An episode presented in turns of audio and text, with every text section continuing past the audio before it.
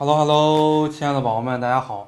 现在大家看到的是考研那些事儿五一特别节目，这是我们五一特别节目的第三期啊，叫做考研的微笑曲线。为什么要说这个词呢？我首先先给大家说一下为什么要录今天的这期节目，因为很多同学呢是从二零一八年的六月、七月开始报班学习，那么还有一部分人呢从二零一八年的国庆之后开始备考二零二零的考研，还有一小部分同学呢是在二零一九年的元旦。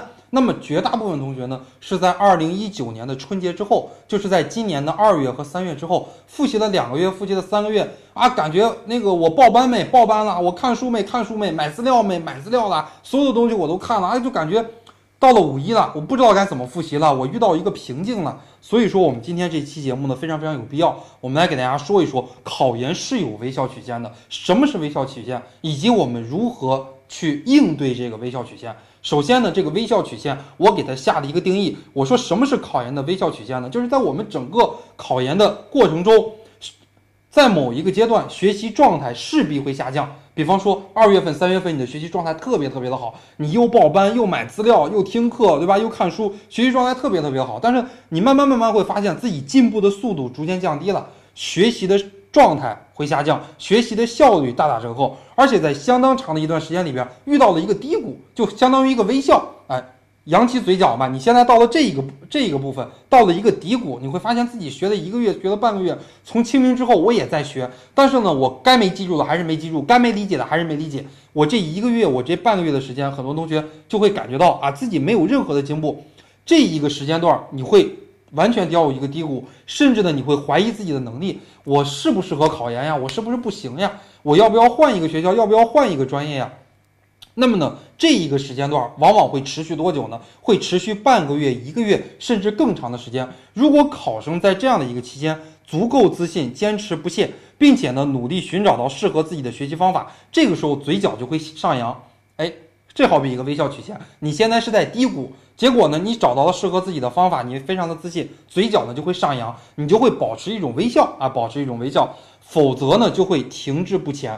微笑曲线呢是星火考研，也就是我咱们星火考研的创始人首创的这样的一个理论，在这样的一个状态下呢，考研人会经历几次呢？在整个考研道路上会经历一到三次。比方说五月份你会经历一次，你在暑假的时候我又报班了，我又强化了，我又留学校了，我每天十个小时、十二个小时学习，我第二轮复习，我发现自己没有任何成效。你在暑假的时候会经历一次，在每年十月、十一月快要冲刺的时候，你又要经历一次，你会发现我没什么冲刺呀。我现在的学习状态跟七八月份差不多呀，学习的内容我学的这四个月我白学了，跟七八月学习到东学习到的东西差不多。那个时候我做阅读理解错三个，我现在还错三个。那个时候我教育学模拟考试我九十分，我现在还是九十分，我停滞不前了。那么应该怎么办呢？我来给大家说一说考研的这个微笑曲线应该如何来应对。第一点就是我经常给大家讲的自信啊，一定要自信。你告诉自己，这个微笑曲线，姚学长已经提出来了。哎，这个微笑曲线对于所有的考研学生都是正常的。对于所有的考研学生，至少要经历一次，那么最多呢要经历三次，就是四五月份要经历一次，暑假的时候要经历一次，每年考研冲刺之前啊又要经历一次。你要告诉自己，这个微笑曲线非常非常的正常，是是一件再正常不过的事情啊！我能经历，我的对手也不是钢铁之躯，我的对手也是血肉之躯，他也不是钢铁侠，他也不是美国队长，他也一定会经历这样的一个微笑曲线的。第二个阶段呢，就是要保持学习，这就是我们教育心理学里边所说的高原期。什么叫高原期呢？就是一直学习，学习到一定的程度，你会发现自己无论再怎么努力，再怎么学习啊，你都提高不了了。但是在这样的一个阶段呢，你就要继续努力，继续学习，一定要到达一个临界点，才会发生量变到质变的一个升华。所以说，在这样的一个阶段，我们每个同学一定要持续学习，不能说自暴自弃啊。这个阶段每年会放弃一大部分，每年要考研的人，比方说有四百万。啊，经历了五五月份啊，出去玩一次，感觉自己没有提高了，放弃五十万。到了暑假啊，因为天气太热，又放弃五十万。到了每年报名的时候要冲刺的时候，哎，要现场确认的时候又放弃二三十万。啊，这就是我们说每年考研的人非常的多，但是呢，雷声大雨点小，能够坚持到最后的同学呢并不多。这第二点呀，要持续学习。第三点呢，就是要找到适合自己的方法，并且呢，善于分析。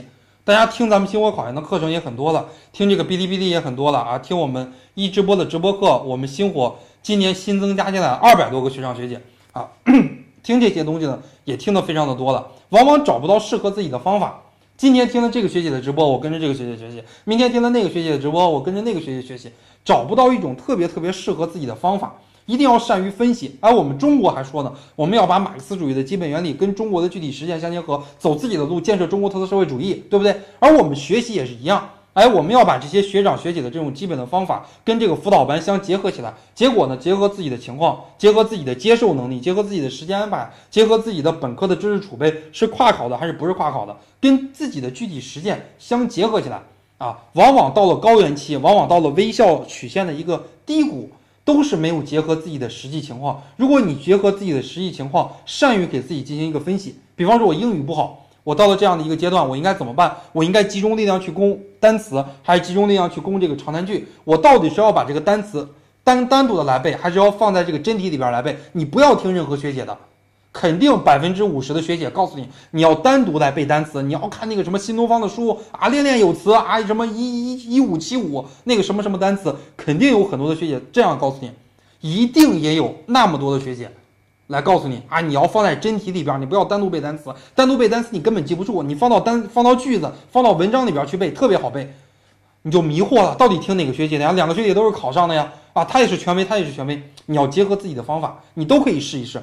往往跌入低谷的这样的一群人，就是没有尝试啊。你结合自己的情况，单独来背单词，你会发现，如果你记不住的话，你可以把它放到这个。文章里边去记啊，如果你放到文章里边，你觉得记得特别慢，觉得浪费时间记不住，你可以单独抽零散的时间来背单词。这是我们说到的，要善于分析，这是第三点。那么第四点呢，要善于用脑，这就是我们教育心理学里边所说的加工策略啊。比方说，你看书看到一定的程度，听课听到一定的程度，或者说，呃。学习学习到了一定的程度，那么你就要想一想，我是不是要做笔记呀？我是不是要做框架呀？我是不是要做个树状图呀？我是不是要引入这个案例分析呀？我是不是要编个顺口溜呀？比方说马克思的生存年代一八一八到一八八三，哎，你会给自己编一个顺口溜，一爬一爬一爬爬上了山，一八一八一八八三爬上了山，对吧？你要给自己编一个顺口溜，那这样的话呢，才能更好的来记忆。我看到咱们星火有一个非常牛的一个学员，自己给自己编了一个快板书，边打快板，然后边来背这种教育学的这些知识点，也是非常非常实用的。但是这个东西我就不分享了，因为分享出来未见得你实用啊。人家自己实用，背得快，你听了这个快板书之后，你完全就是听个红火热闹，你你不一定特别适合这个方法。那么还有一点呢，就是借助外地啊，借助这个辅导班的力量，或者说其他的这个资料。当你自己看书看到一定程度，或者说你自己背诵背到一定程度，你会发现完全的记不住了。那么这个时候是不是方法错误呢？啊，是不是这个思路不对呢？这个时候你可以报个班啊，你可以跟着辅导班，跟着一个有很多年专业的这个专长的老师来进行复习，你大概的思路你就错不了了。古人不还说吗？君子性非异也，善假一物也。说人的天性没有什么太大差别，而考研的话呢，又没有老师给你提供任何的指导，跟我们高中完全不一样。这个时候你是不是应该找一个老师？如果你自己复习下去，完全不用报班，完全不要找老师。但如果当你自己复习不下去，感觉到迷茫，感觉到自己跟别人差距越来越大的时候，这个时候一定要买一些专业的资料，报一些专业的辅导班来学习，来帮你度过考研这样的一个高原期啊！这是我们说到的考研的微笑曲线。什么是考研的微笑曲线？以及我们如何来应对这个微笑曲线？希望所有的人都可以嘴角向上扬啊，保持这样的一个微笑曲线。好了，我们五一特别节目就给大家录到这儿，谢谢大家，我们下期节目再见。